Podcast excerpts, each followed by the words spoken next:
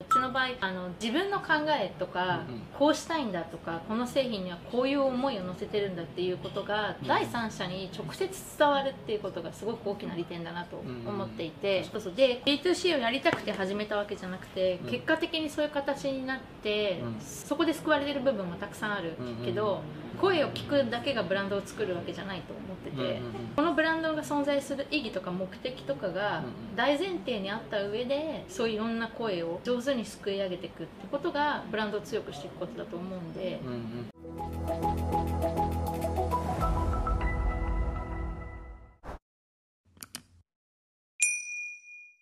こんにちは。世界へ僕はのとこです。本日は着物を活用したえーブランドケニアマリリアを運営されているハケニアさんのお話を伺いたいと思います。よろしくお願いします。お願いいたします。えーこの動画は D2C ブランドを立ち上げたい方、えー生産管理に興味がある方アパレルを立ち上げたいとお考えの方向けの動画です、えー簡単に自己紹介をお願いいたします。はいケニアマリリア立ち上げました。ザハケニアです。もともとアパレルにもう十何年アパレル勤めてまして主に生産管理の仕事をずっとやっておりましたケニアマリリア僕もこれ買わせていただきましあーありがとうございます、もう本当にあいで。た今日もなんかスカートがはい。そうなんですよこれもこんな感じで。こんな感じで。すごいですね。実 実際着たらわかるけど着物ってこんな感じなんだって素材感ってね。あそうなんですよ。結構驚きますよねうん、皆さんおっしゃってくれますね。ね。うん思ったより綺麗とか。でザハさんはやっぱあれですねツイッターでなんかもともと着物を活用した海外の方の写真だったりとか,、うんうん。かその海外のおしゃれな方の着こなしとかを、うんうん。あの投稿されてるのを見かけてはい。多分知ったんですけど、はい。こう皆さんそういうので知った方が多いんじゃないかなとそうですね。私のキャラクターだけじゃなくて、うん。自分がやろうとしてる着物を扱ってお洋服作るって、うん。突飛なイメージがあるんで、うんうん。そうじゃなくてもっと馴染みのあるもっと日常に落とせるよっていうのを少しずつお伝えしたくて。でもまだ自分の商品がなかったんで海外でどのぐらい人気があるんだとかどのぐらい受け入れられてるんだとかっていうのをまず知ってもらおうかなと思って、で海外の方の着こなしとかこんな風に自由にできるんだっていうのをうん取っかかりとして知ってほしくていっぱいそういうのアップしてました。ああなるほど、あれめちゃめちゃねシェアされてます。そうですね。なんかそれを見てやっぱりみんな着物は好きなんだなって思うしその自分の自国の文化にすごい愛があるんだなっていうのは思思いましたね。うん。ん。確かに着物を活用したアパレルって結構このセンスが問われますね。そうなんですよね。もうそういうカテゴリーとして確立されてしまってるから自分のコーディネートを変えないといけなくなるんですよね、うんカテゴリーを、うんでも自分のクローゼットにある日常 T シャツとかジーパンとか簡単なジャケットとかと合わせても違和感がないもの。うんは少ないなって感じてたんでそういうのをやりたいなってずっと思って。なるほど、うん。えーザハさんがもともと携われた生産管理ってどんはないものです生産管理というお仕事は、かはい、こういうお洋服を作りたいっていう発想着想から実際に製品にして店頭に並ぶまでの全段取りをハンドリングする仕事です。えー、ザハさん知るまでは生産管理ってことを知らなかったんですけど。ああそうですよね、はい。きっとアパレルの世界ではいなきゃ成り立たない存在なんですけど本当に縁の下なんで表に出てくることほとんどないですよね。忙しくてそれどころじゃないっていうのもある。んですものすごくハードってきますよね。あそうですねどんなことをやるんですか？例えばデザイナーさんが、まあ、コットンのスカートを作りたいってなったらコットンの材料を調達するところとかうん。じゃあ30枚作るためにはどのぐらいの量が必要なのかとかで型紙を作ってもらって何メートル必要なのか割り出してかける個数でじゃあ何単用意必要でっていううんその本当に生産をしていく上での段取りです。えこの日に裁断の工場に入れてこの日に縫製入れてこの日に加工入れてっていうのを1人で1着じゃないんですよ。1人で30着とか同時に進めていくんですよ。えそういう仕事です。なるほど生産管理なくしてアパレルはないんですね。まあ、まあ難しいでしょうね。なるほどそんな生産管理のお仕事から突然ブランドを立ち上げて、ケニアワリーを立ち上げたっていうのがあったんですけど、はい。どんな経緯があったんですか？そもそもブランドを立ち上げたいって気持ちが先にあってうんただ立ち上げるだけじゃ多分どうにもならないと思ってたんで立ち上げるために全体像をつかんでうん。どういうことを学んでいかなくちゃいけないのかっていうのが実は先にあったんですね、うん。それで生産管理って仕事を選んではいはいはいはいはい。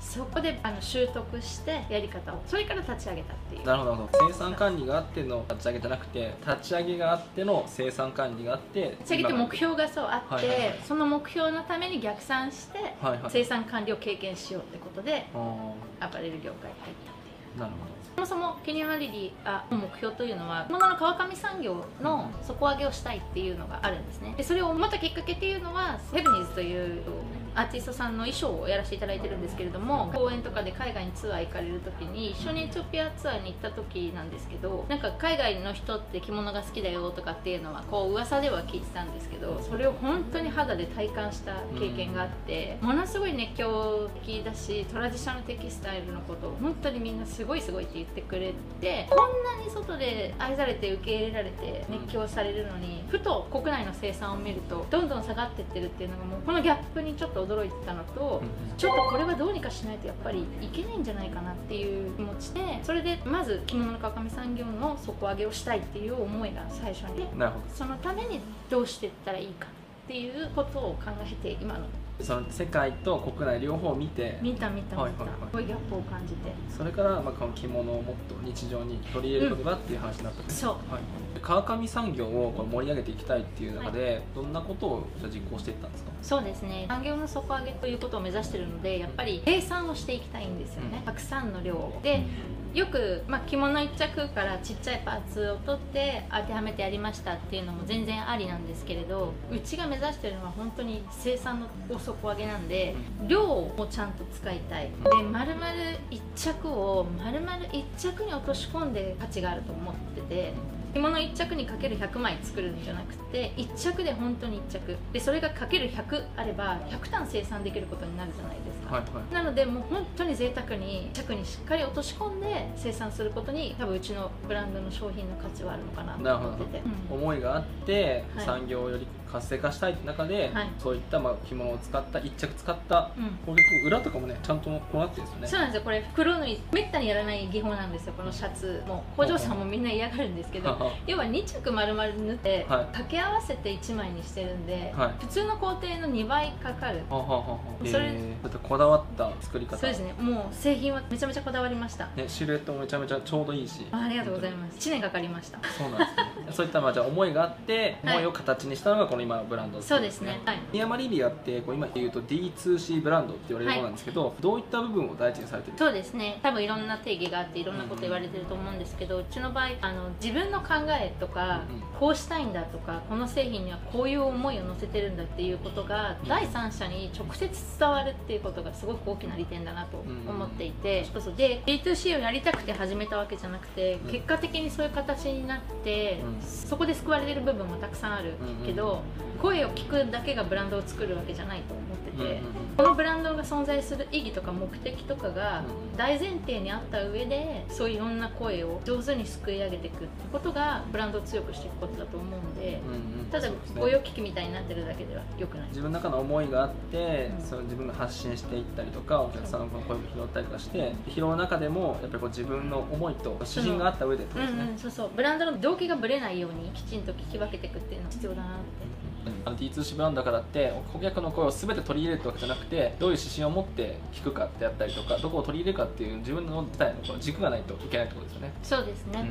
着物っていうと振り袖とかが一番こう一般的なうん。イメージなんですけど、はい。顧問はいそうですっていうんです。ね、コマなんでこうニヤマリリアでは顧問が出てるんですか？えっと、着物をリメイクするっていうのってよくあると思うんですけどうちではその着物の文脈を崩したくなかったんですね別にどんな着物を使ってもお洋服はできると思うんですけれどなんかその着物の文脈とかルールを守りたいっていうのはうん。で顧問ってお着物は基本的にカジュアルに着れる。うん種類のものなんですよ。でカジュアルに日常で着れるように振り袖を使ってもいいのかもしれないんですけれどうちではその文脈を守りたいっていうのがあって顧問というお着物を使ってやってます。なるほど。そういったこだわりがあるんですね。ありますね。確かに今日もそうなんですけど、画面越しだとこれ柄どうなのかなと思ったんですけど意外と普段に合う。そうなんですよ。そういうものをなるべく選んでやってます。ミヤマリリアだったはい。ら着れる、えー。毎日着れる。これってある意味毎日お着物を着てるのと同じだからうんすごい嬉しいくれて、あー素晴らしいですそねれと思ってザハさんを知ってるオーディエンスとケニアマリリアのその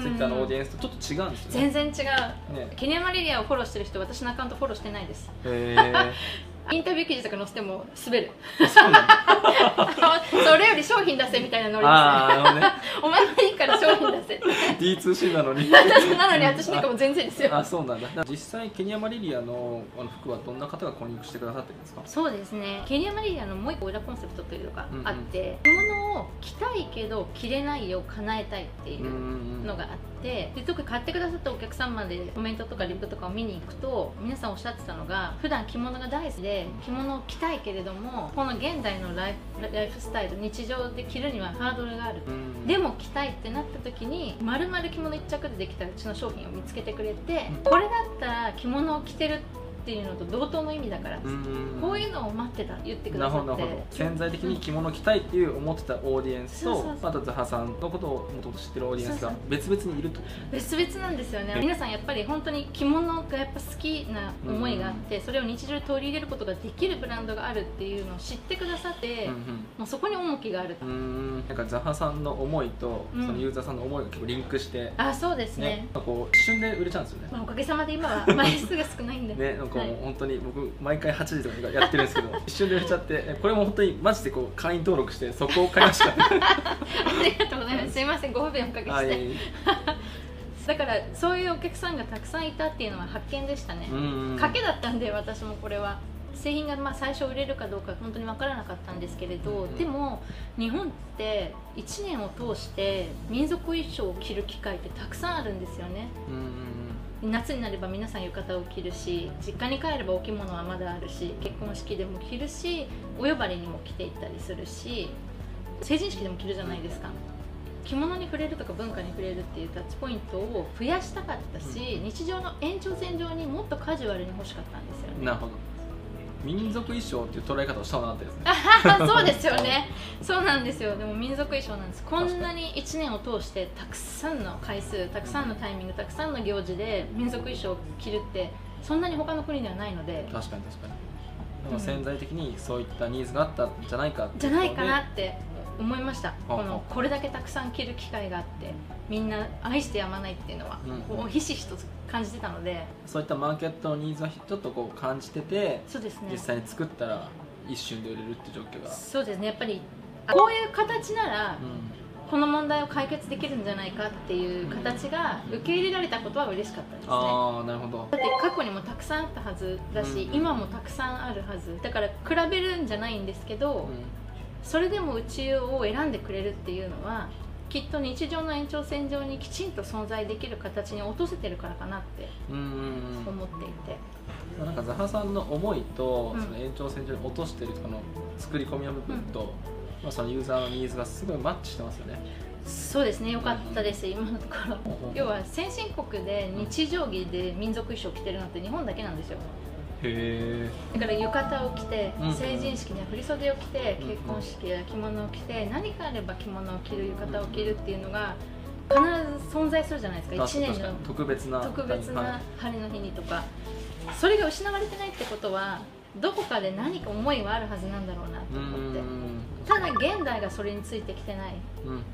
でどこの情報を取ればそれを日常の延長線上に存在することができるのかっていうのも多分分かんないっていう、うんうんいろんなことがあるんですけれどだったらケニアマリリアでもう新しい1個のカテゴリーのスタンダードを作ってしまえばいいんじゃないかっていう。のうんうんうん。着物としてではなくて、まあ、着着物の素材を使ったそうです。ブランドとしてそうそうそう。もう丸々1着1着に落として。うんうんうん、D2C ブランドとしてめちゃめちゃこううまくいってるなってもう一瞬で今売れちゃう状態じゃないですか。どんなことにこう気をつけたり心がけたりとかされてるんですか？そうですね。文化をお預かりしてるのでこのブランドは。正しく伝わることを特に気にしててうん誤解をされないようにうん。正しく。深みも出したいですしただ着物が好きでブランド始めました。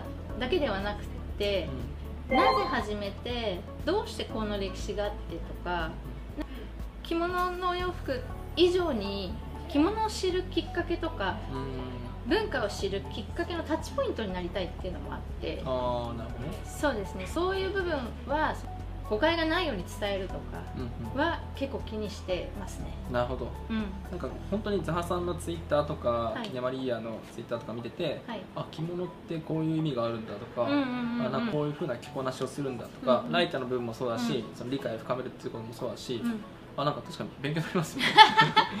そうなんですよね、うん。その意外とみんな多分日常に当たり前に存在しすぎてるものだから、うんうん。改めてせっかくだったらねケニアマリリアの着物をお洋服にしたんだったら、プラス文化も歴史も少し知れるきっかけになったらうんうん。より意味を持たせられるなと思って自分が着てるものだったりとかそのブランドを語れたらね、さらにこうんう深みを増して、自分としても嬉しいし、うんそうですよね。いいですよね。うん。まあまあケニアマリリアの今後の展望を教えてください、はい、プロダクト今はスカートシャツだけなんですけれども品番はもう少し広げていきたいっていうのもありますね。あとはやっぱり海外にも持っていきたい。で生産の貢献をしたいってことがうちのブランドの主軸なので、その海外に向けた製品の開発もしたいですしそう技術を着物だけにとどめるんじゃなくて着物で使う技術とか技法を死なせないために新たなプロダクトっていうことを考えてますね。どなるほど。はい。そう商品ラインナップと海外展開っていうところがそうですねめちゃめちゃ楽しみですね。いやー頑張ります。本日はケニアマリリアのザハケニアさんにお話を伺いました、えーありがとうございました。ありがとうございました